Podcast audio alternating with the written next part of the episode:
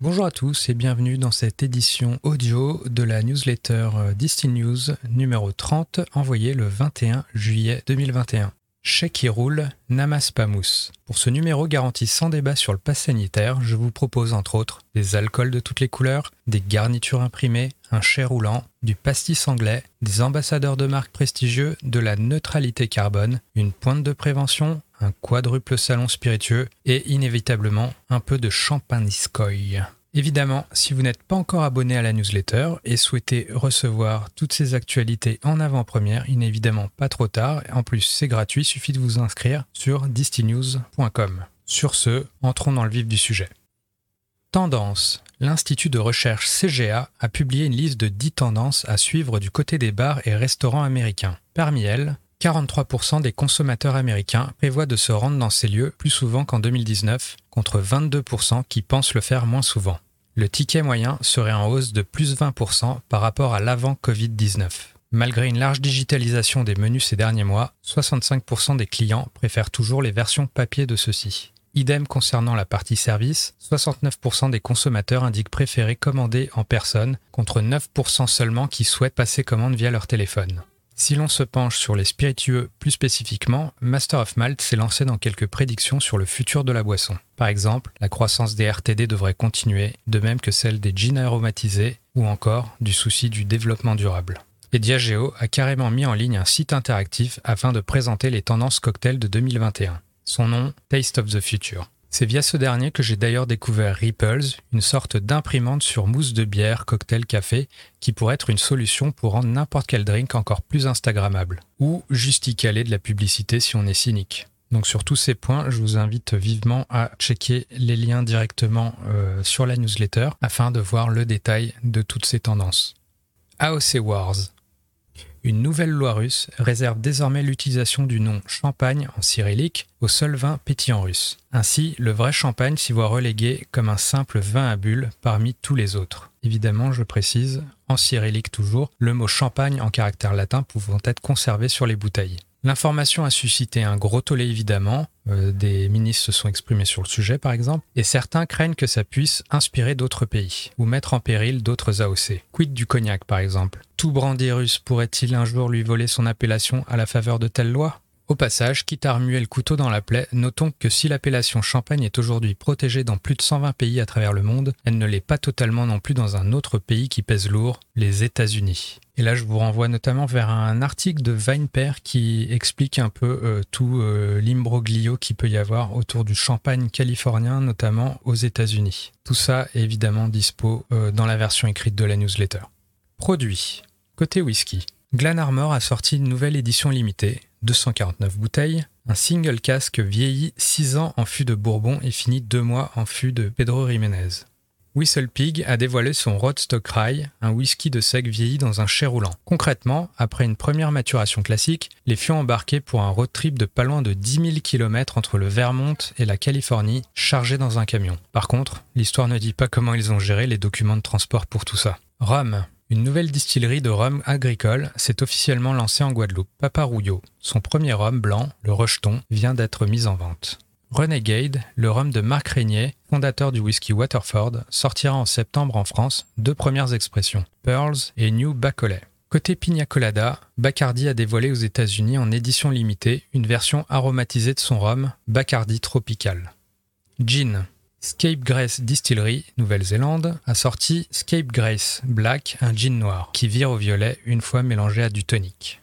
L'actrice Phoebe Waller-Bridge, de l'excellente série Fleabag, a elle fait équipe avec Edinburgh Gin et leur a personnellement dessiné la bouteille de leur nouvelle édition limitée.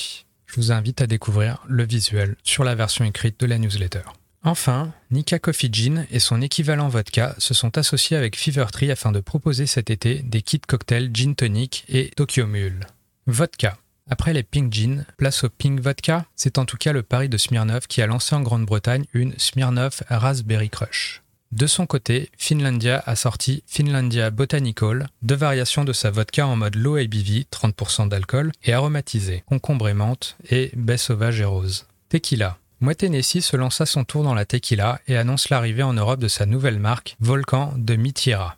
Liqueur. Maison Villevert a intégré un Amaro à son portefeuille, Amaro Santoni. Pastis Made in Le Havre, c'est possible et c'est la distillerie de la Seine qui le fait. Et plus au nord encore, il existe également un pastis anglais, celui de la marque Tarkins. France TV est d'ailleurs allé tout récemment à la rencontre de ses producteurs à la distillerie Southwestern. L'Australien Mr. Black s'est associé à l'Américain Whistle Pig, encore lui, afin de réaliser une version vieille 9 mois en fût de rye whisky de sa liqueur de café. Art Seltzer. Un premier abandon notable dans l'univers des Hard Seltzer. Faute de résultats à son goût, le géant Molson Coors arrête la production de son Coors Seltzer. Il semblerait en effet que les Hard Seltzer liés à des brasseurs marchent moins bien que les marques dédiées. Ceci étant, le groupe continuera à produire Topo Chico, le Hard Seltzer de Coca-Cola. Pour sa part, Brooklyn Brewery n'en a que faire et lance ses propres hard seltzer justement. Et Vinepair a listé une catégorie que je n'avais pas encore considérée, les hard kombucha. Sans alcool. Sip Smith entre à son tour dans la bataille du sans-alcool et a dévoilé Sip Smith Free. Le blogueur Camper English Alcademics s'est lui lancé dans une dégustation à l'aveugle de 19 références sans alcool. Du bon, du moins bon, mais aucune alternative crédible pour le gin ne ressort apparemment. Les alternatives rhum et tequila semblent mieux faire le job sinon. Business. Moi Tennessee, LVMH et Campari ont noué un partenariat e-commerce à 50-50. Objectif, monter un acteur européen dédié à la vente de vins spiritueux en ligne. D'ici là, le barteleur a lui d'ores et déjà lancé sa propre boutique en ligne et le licoriste Joseph Cartron rejoint le groupe Bernard Ayot, Charman Reserve, Rhum JM, Rhum Clément. GBH a en effet annoncé lundi avoir racheté le fabricant bourguignon. Branding. Biscuit Cognac, Campari Group change de nom. Il faudra désormais l'appeler Biscuit et Dubouché, comme à ses origines il y a 200 ans de cela. Au passage, si cette thématique branding vous intéresse pour vos propres créations de marques de spiritueux, le podcast Super Potion a justement publié un épisode dédié à cela. Ambassadeur la distillerie Longto a nommé Clémence Bottino, Miss France 2020, ambassadrice pour ses marques de rhum Longto et Papillon. Diageo a pour sa part annoncé la nomination du bartender australien Tim Phillips Johansson, vainqueur des World Class 2012, au rôle de Global Brand Ambassador pour sa marque de whisky Johnny Walker. Et pour le cognac frappin, c'est la star française de la NBA, Rudy Gobert, qui endossera le costume d'ambassadeur de la marque en Amérique du Nord. Écologie. Suntory s'est fixé l'objectif de faire tourner ses 63 sites de production à travers le monde à 100% avec de l'électricité verte, et ce, dès 2022. Guillaume Drouin a réalisé un bilan carbone de la production des Calvados Christian Drouin, et le résultat est particulièrement positif. La distillerie produit 200 tonnes de CO2 chaque année, alors que les vergers servant à la production de ces Calvados en captent plus de 600. À cette occasion, il a partagé un document de trois pages expliquant leurs différentes démarches en faveur du développement durable. Outre-Manche, la distillerie Nacknehan a atteint la neutralité carbone et c'est la première distillerie de whisky britannique à y parvenir. Dans le détail, elle indique notamment utiliser 100% d'énergie renouvelable et arrive à recycler 99,97% de ses déchets. La distillerie Isle of Harris, Écosse, teste un programme de bouteilles rechargeables. L'idée, un système d'abonnement annuel dans lequel vous recevez chaque mois une bouteille de gin en aluminium afin de re-remplir votre bouteille originelle. Enfin, le Rhum Fleur de Cagna a lancé en juillet la campagne Zero Waste Month, visant à proposer dans les bars participants des cocktails zéro déchet. Objectif affiché, réduire le gâchis alimentaire de 9 tonnes. Bar. Après le Pegu Club à New York ou Milkenoney à Londres, la Covid-19 a eu raison d'un autre bar à cocktails réputé. Matt Willie et Rich Woods ont en effet annoncé la fermeture définitive de leur bar londonien Scoot. Légal. À l'instar du Tennessee Whiskey ou du Kentucky Straight Whiskey, l'Indiana Rye est désormais lui aussi reconnu au niveau légal. Pour pouvoir s'étiqueter ainsi, les règles sont assez classiques. 51% de seigle minimum, un jus distillé à 80% par volume maximum, mis en fût à 62,5% d'alcool maximum pour au moins deux ans dans des fûts neufs en chêne américain. Et enfin, mis en bouteille à 40% minimum.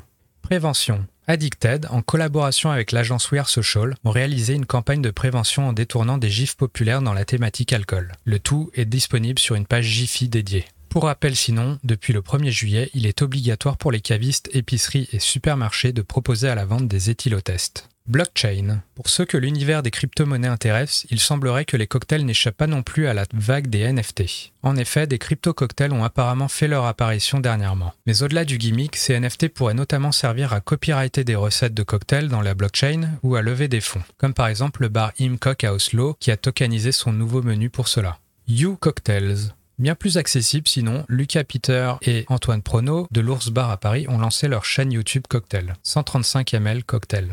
Compétition. C'est le Canadien James Grant du Little Hong Kong à Edmonton qui a finalement brigué le tant convoité titre des Diageo World Class 2021. Pour un replay de l'annonce du gagnant en mode conf call sur Zoom, je vous invite à checker le lien dans la version écrite de la newsletter. Awards. Les World 50 Best Bars seront de retour en live à Londres le 7 décembre prochain. Salon. France Quintessence, le Paris Cocktail Festival, Planète Bière et le Rum Fest, baptisé Rome Avenue pour l'occasion, auront tous lieu simultanément les 3 et 4 octobre 2021 dans les 6000 m2 du Paris Event Center. Ils seront réunis au sein d'un événement exceptionnel intitulé Liquid Passion. À Londres, le Rumfest, sans H ici, se tiendra du 15 au 17 octobre, avec pour particularité que ce troisième jour sera dédié au rhum épicé. Quant à Tales of the Cocktail, les inscriptions sont officiellement ouvertes. Pour cette édition 2021, du 20 au 23 septembre, le festival se déroulera de manière hybride via des événements virtuels et physiques. Le programme détaillé devrait être dévoilé le 9 août. Et voilà, c'est tout pour cette semaine, pour cette 30e édition de la newsletter. J'espère que ça vous a plu. Si vous aimez ce genre de version audio, euh, n'hésitez pas à me le dire en commentant, en m'envoyant un petit message. Euh, dans tous les cas, euh, évidemment, il y a beaucoup d'éléments visuels, beaucoup de liens de sources que je peux évidemment pas retranscrire sous cette forme audio.